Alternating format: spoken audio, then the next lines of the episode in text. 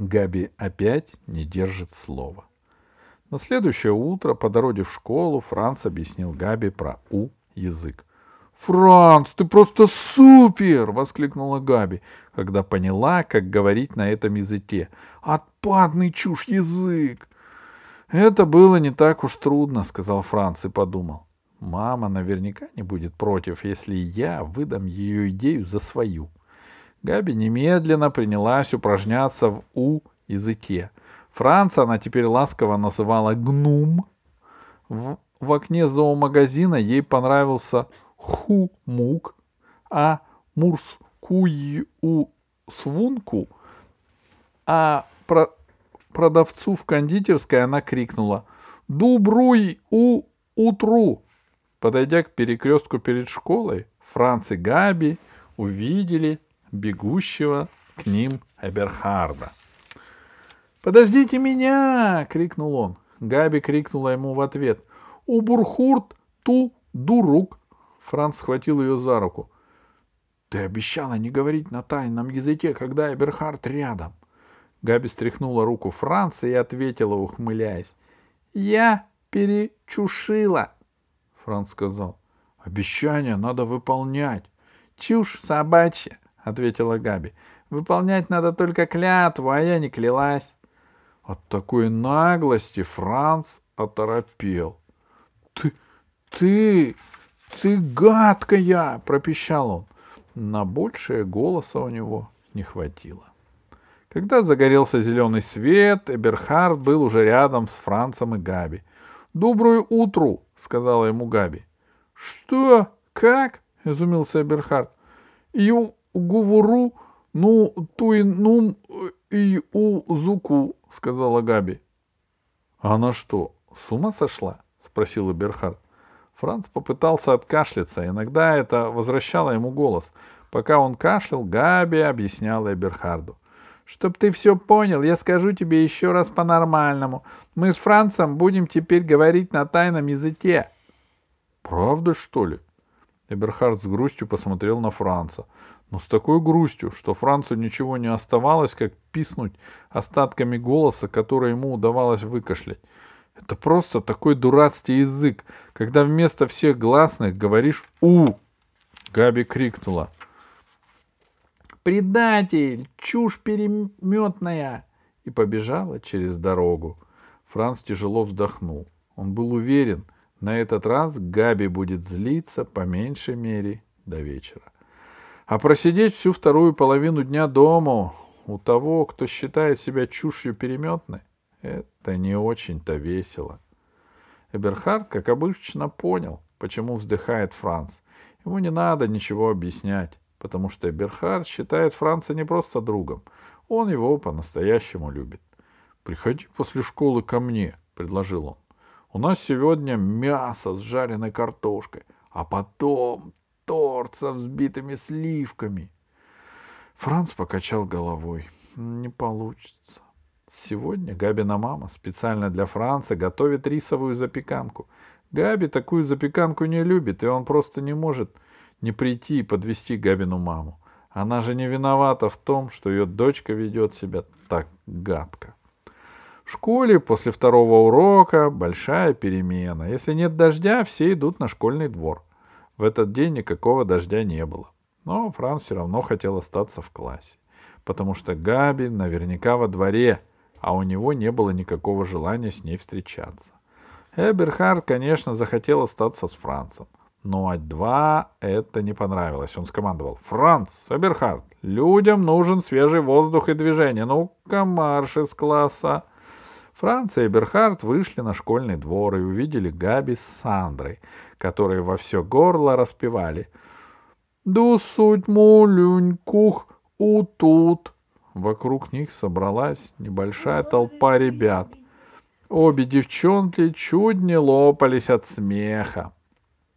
Увидев Франца, Габи перестала петь и извительно ему крикнула «Ты первый нашу тайну выдал!» Рядом с Францем стояли Рамон и Алекс из четвертого А. Рамон сказал Алексу «Тоже мне великая тайна! У язык! Это ж старье, на нем еще моя мама говорила со своей подружкой, когда училась в школе. Услышав это, Франц подумал. Рамон в прошлом году приехал из Испании, а мамина подруга, которую зовут как автомобиль, когда-то давно переехала в Испанию, и мама Рамона знает у язык. Вряд ли это совпадение. Но приставать с вопросами к четверокласснику Франц не решился. Он шепнул Эберхарду. «Спроси у Рамона, как зовут его маму, как автомобиль?» Эберхард в изумлении на него уставился. «Какой еще автомобиль?» «Не помню», — сказал Франц. «Просто спроси, это ужасно важно». «Ну ладно», — пробормотал Эберхард, обернулся к Рамону и спросил. «Твою маму зовут как машину?» «Нет», — с негодованием ответил Рамон. «Но есть такие машины, которые называются как моя мама». Он провел ребром ладони по шее. Меня все это уже вот как достало. Вечно приходится объяснять, что в Испании Мерседес — нормальное девчоночье имя.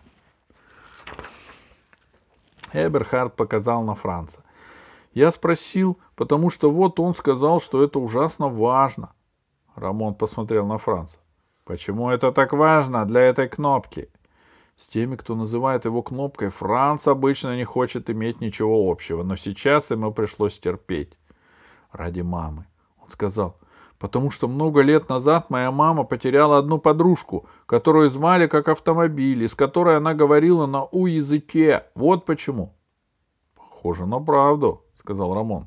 Моя мама тоже много лет назад потеряла подружку с У-языком. У моей мамы раньше была фамилия Маус, — сказал Франц. «А подружки звали ее Мышка». «Точно!» — рассмеялся Рамон. «Мама много раз рассказывала про мышку Маус». Он достал из кармана рубашки ручку и листок бумаги. «Я напишу тебе номер нашего телефона», — сказал он. Габи не слышала, о чем говорили Франц и Рамон. Во дворе было слишком шумно. Но она видела, как Рамон что-то дал Францу. Потом хлопнул его по плечу и ушел. Это показалось ей странным. Ее распирало от любопытства. Старшие из, четыр... из четвертых классов обычно не общаются с малявками, а уж с такой малявкой, как Франц, и подавно. Все равно я с ним когда-нибудь помирюсь, — подумала Габи. Почему бы не прямо сейчас? Она подбежала к Францу и спросила, ну что, мир? Францу больше всего хотелось ответить «ладно». Но тогда Эберхард скажет, что он слабак, и пошлет и пляшет под Габину дудку. Поэтому Франц холодно уточнил. «Чё это ты хочешь мириться с чушью переметной?» Вместо Габи ответил Эберхард. «Потому что она хочет узнать, о чем ты говорил с Рамоном». «А вот и неправда, это мне равночушно!» — зашипела Габи на Эберхарда. «Но он выдал наш секрет тебе, а я выдал его Сандре. И теперь мы чушеквиты и можем помириться. В общем-то, она права, сказал Франц Эберхарду. Ну, как знаешь, пробормотал Эберхард, повернулся и ушел. Габи высунула ему вслед язык и сказала, «Вечно эта толстая медуза чушит про меня гадости. А, кстати, про что же вы все-таки там так долго чушились с Рамоном?» Франц с грустью подумал, Эберхард прав. Она снова говорит со мной приветливо, только потому, что чуть не лопается от любопытства. Зачем мне это надо? Сказал. Это же тебе равночушно. Чего тебе этим, тебя этим утомлять? Франц повернулся и побежал за Эберхардом. А после уроков не стал ждать Габи у школы и пошел домой один. «Опять поссорились?» — спросила Габина мама, увидев, что Франц пришел без Габи. Франц сказал, «Все, теперь я не позволю обращаться со мной, как с вещью. И правильно, поддержала его Габина мама. Франц положил портфель в коридоре, пошел на кухню и сел за стол. «Подождешь Габи, чтобы поесть вместе с ней?» — спросила Габина мама. «Нет», — ответил Франц. Габина мама поставила на стол форму с рисовой запеканкой и села напротив Франца. «Я поем с тобой», — сказала она. «Все равно Габи от запеканки откажется. Сделаю ей бутерброд». Жуя запеканку, Франц рассказал Габиной маме про У-язык, про подругу с именем как у автомобиля про Рамона и его номер телефона. И Габина мама придумала кое-что замечательное. Она сказала, у твоей мамы ведь завтра день рождения. Если мама Рамона и есть та самая потерянная подружка по имени Мерседес, ты можешь завтра подарить ее маме. — А если все это ошибка? — спросил Франц. Габина мама сказала. — Просто позвони маме Рамона и спроси, она ли это. — А можно вы позвоните за меня? Франц вытащил из кармана бумажку с номером телефона. Габина мама взяла ее и пошла в гостиную звонить. Франц хотел пойти за ней, но тут кто-то, как сумасшедший, затрезвонил в дверь. Франц побежал открывать. «Ты что, совсем уже счушился?» — закричала на него Габи. «Думаешь, это смешно?» «Я у школы все ноги себе отчушила». Франц хотел пойти в гостиную Габиной маме. Его больше интересовало, что ей ответят по телефону, чем крик Габи.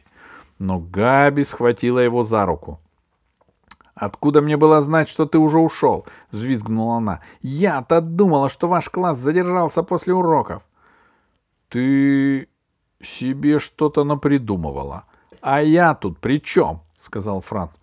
Извинись хотя бы, снова взвизгнула Габи. За что? Спросил Франц. За то, что меня не подождал. Еще чего, сказал Франц. Ну и уходи к себе домой, крикнула Габи. Видеть тебя не желаю. Из гостиной с телефоном в руке вышла Габина мама. «Что за безобразие?» — рассердилась она. «Даже три минуты нельзя поговорить спокойно. Из-за чего вы так орете?» Франц пискнул. «Из-за того, что она хотела со мной помириться только для того, чтобы я рассказал ей про то, что мы говорили с Рамоном». «Кстати, о Рамоне», — сказала Габина мама Францу. «Ты угадал. Это она. И завтра вечером твой подарок придет к маме на день рождения». Глаза у Габи округлились. Что он угадал? Кто придет? спросила она. Габина мама рассмеялась. Это секреты Франца, я не могу их выдавать. Он сам тебе расскажет, если захочет. И Габина мама пошла на кухню и закрыла за собой дверь. Франц откашлялся. Это было нехорошо, что я не подождал тебя около школы, сказал он Габи. Габи посмотрела на Франца ласково и сказала — если ты мне все расчушишь, я тебя прощу.